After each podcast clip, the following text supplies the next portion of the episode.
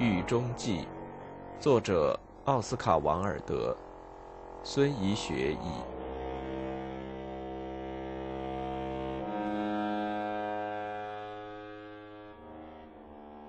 宽容与陷阱。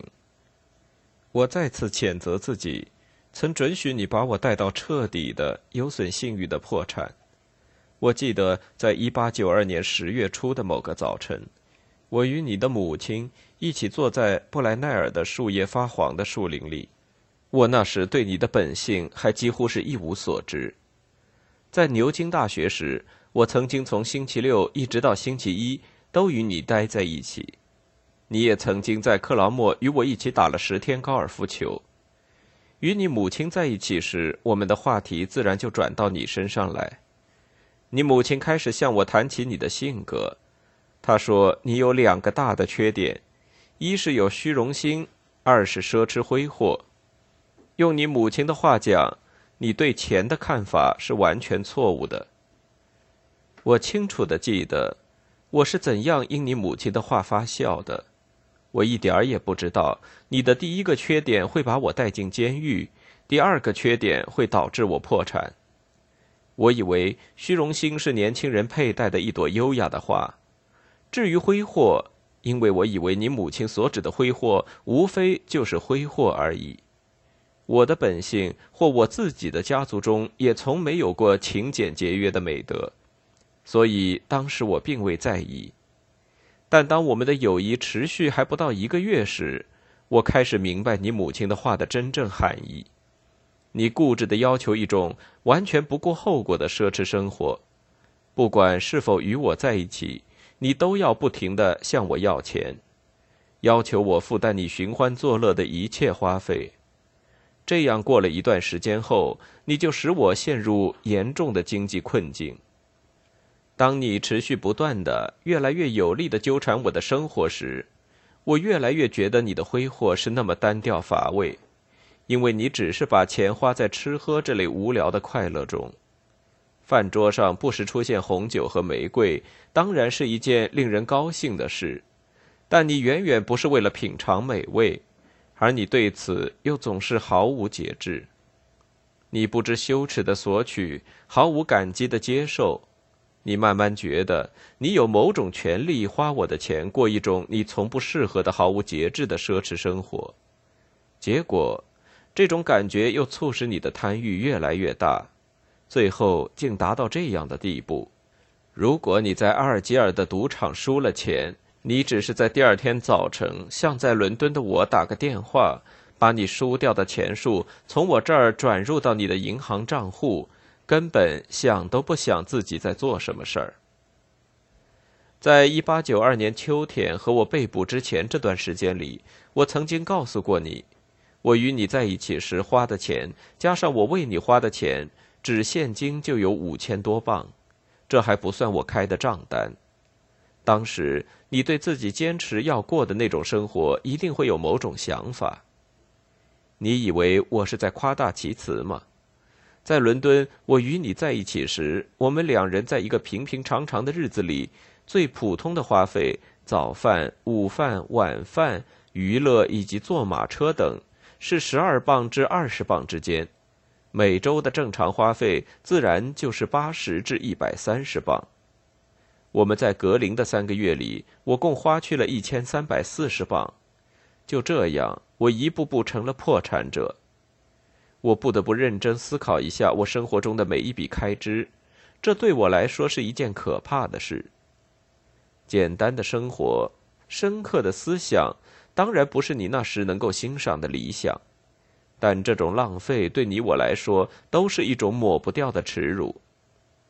我记得自己吃过的一次最愉快的午餐，是我与罗比在索霍区一家小咖啡馆的那一次。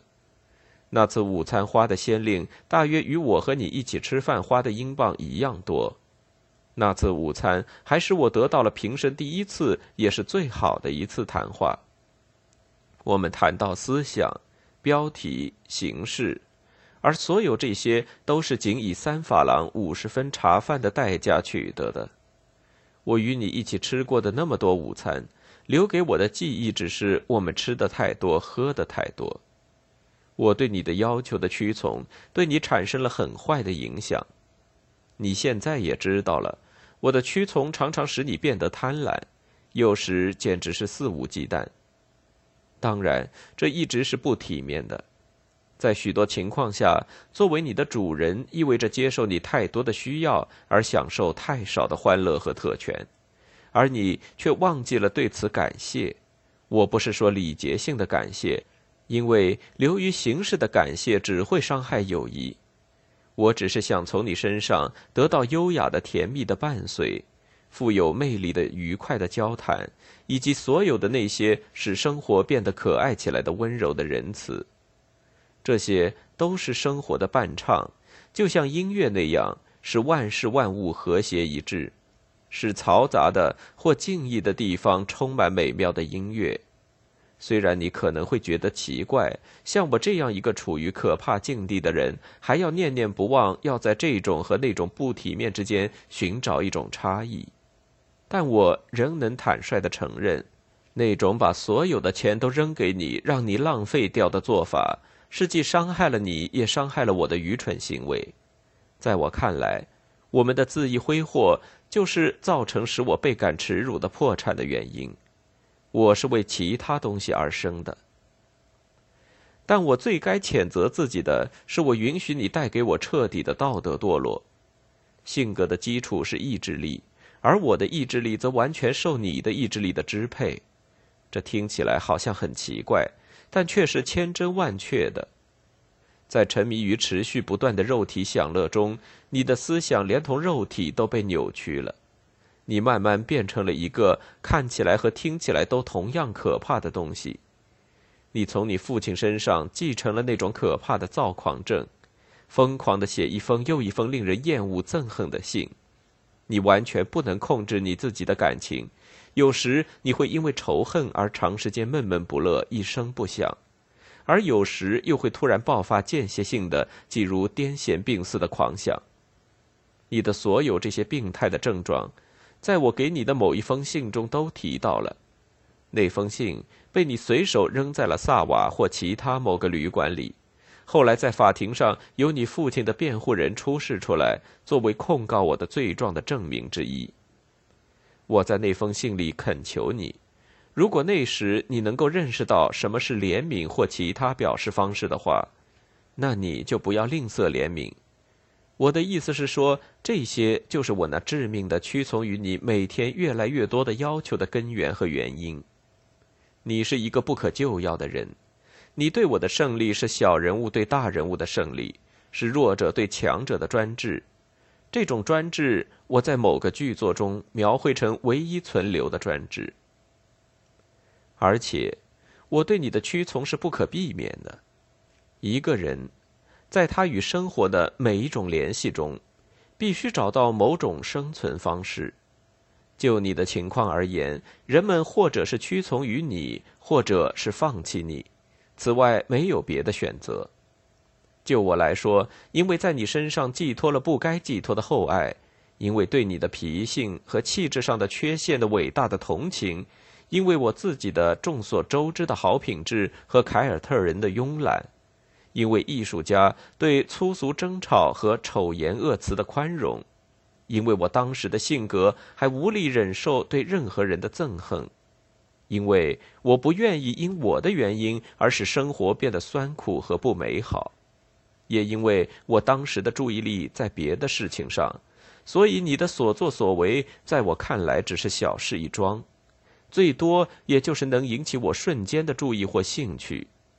也就是因为这些原因，尽管这听起来很简单，我才一直屈从于你。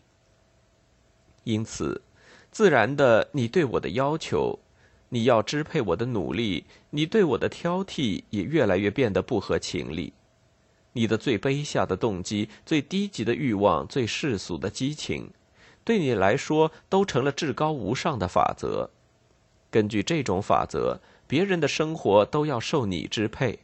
如果必要，你可以毫不顾忌地牺牲掉别人的生活，因为我知道你依赖自己的坏脾气，可以一直按照你自己的生活方式走下去，所以非常自然的，我也几乎是无意识的就相信了你应该继续按你自己的方式沉迷于每一种过于粗俗的欲望。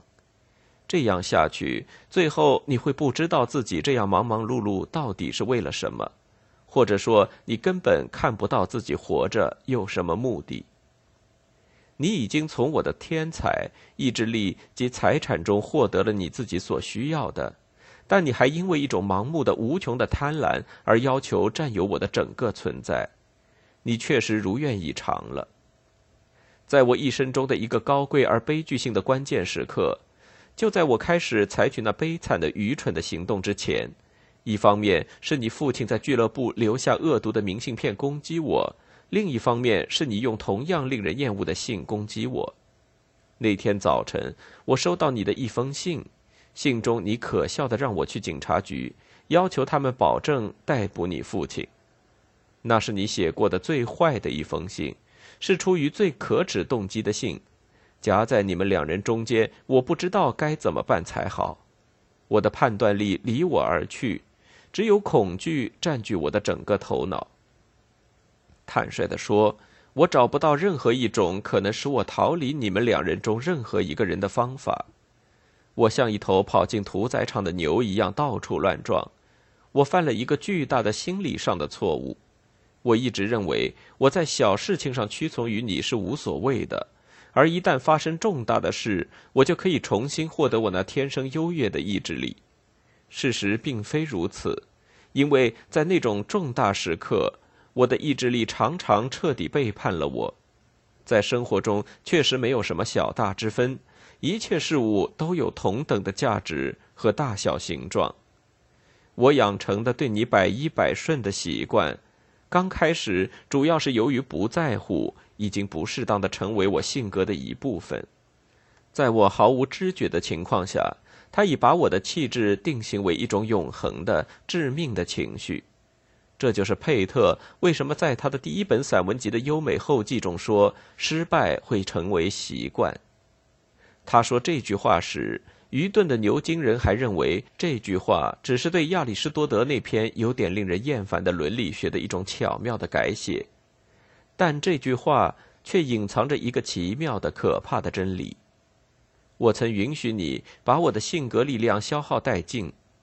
对我来说，这种习惯的形成已经不仅证明了我的失败，而且还证明是我的毁灭。你在道德上对我的破坏性比在艺术方面还大。一旦我们获准控告你的父亲，你理所当然的就指挥了一切。在我应该留在伦敦找一个精明的律师，静心思考我允许自己陷进去的那个可怕陷阱时，现在你父亲称之为“傻瓜陷阱”，你却坚持让我带你去蒙特卡洛。这是一个汇聚了上帝创造的这个世界上的一切丑恶的地方。你没日没夜的赌博，只要赌场的门开着，你就从不停手。至于我，赌博对我毫无吸引力，却被孤零零的留在赌场外面。你甚至不愿意用五分钟时间谈谈你和你父亲把我带进去的那种处境。我的使命只是为你付旅馆费，替你还清赌输的钱，哪怕我只是最轻微的暗示你我正面临着可怕的折磨，你也会感到厌烦。你对别人向我们推荐的一种新牌子的香槟酒更感兴趣。当我们回到伦敦时。那些真心希望我幸福的朋友恳请我到国外去，不要面对一个不可能取胜的判决。你却说他们这样劝我是出于卑鄙的动机，说我如果听他们的话就是怯懦。你迫使我留下来，厚着脸皮应付这件事儿，说如果可能，你可以在证人席上发那种混乱的、愚蠢的假释。最后，我当然是被捕了。你的父亲成为那一时刻的英雄。实际上，他不仅仅在那一时刻成了英雄，你的家族现在也因他而奇怪的跻身于不朽之列，因为这件事具有了那种奇怪的、似乎成为历史上的哥特式因素的，并使克利厄成为所有缪斯神中最不严肃的一个神的效果。你的父亲将会一直生活在主日学作业里描写的那种仁慈、心地纯洁的父亲们中间。你的地位等同于婴儿萨穆尔，在马拉巴热最卑贱的泥潭里，坐在吉莱斯德雷和萨德子爵之间。